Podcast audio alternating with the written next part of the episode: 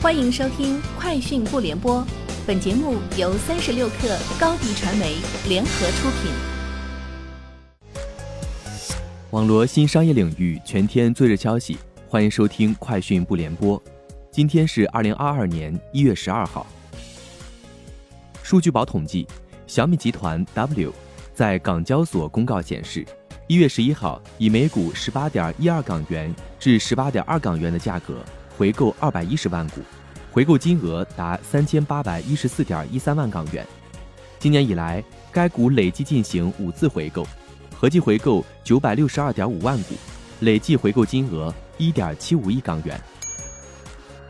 中国消费者协会刊文称，近日肯德基与盲盒销售商泡泡玛特联合推出的 DIMOO 联名款盲盒套餐，引发消费者抢购及社会广泛关注。肯德基以限量款盲盒销售，是以饥饿营销手段刺激消费，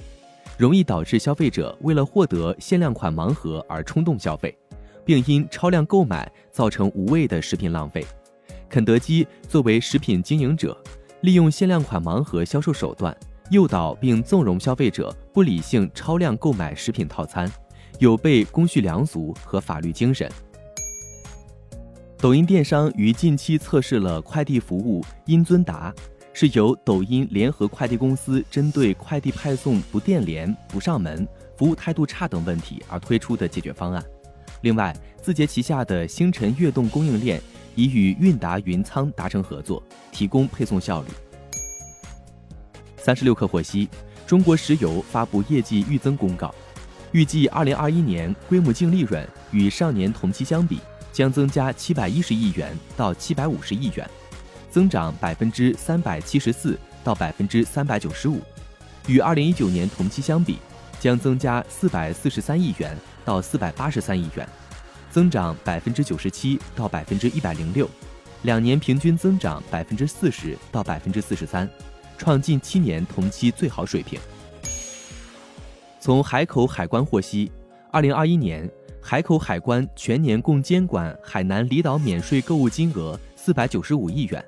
反映出海南离岛免税购物消费市场持续火爆。据了解，二零二一年海南离岛免税购物人数六百七十二万人次，购物件数七千零四十五万件，人均购物金额七千三百六十八元，与上年相比分别增长百分之八十、百分之四十九点八、百分之一百零七、百分之二十点二。其中，化妆品、手表、首饰的销售额位居前三。Facebook 母公司 Meta 发布消息称，将美国版饿了么 DoorDash CEO 联合创始人徐迅选为公司董事会成员，即时生效。据报道，日本向芯片制造商提供补贴，吸引厂商前往日本建厂，但厂商拿到补贴可能要达到一定要求。日本准备要求芯片商工厂至少维持生产十年。上个月，日本通过芯片补贴法案，法案最快三月就会生效。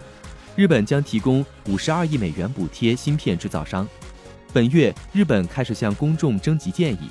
日本可能会提出其他要求，比如在短缺时增加产能，守护好关键技术，向拿到补贴的工厂持续投资。以上就是今天节目的全部内容，明天见。品牌蓝 V 想涨粉就找高迪传媒，微信搜索高迪传媒，开启链接吧。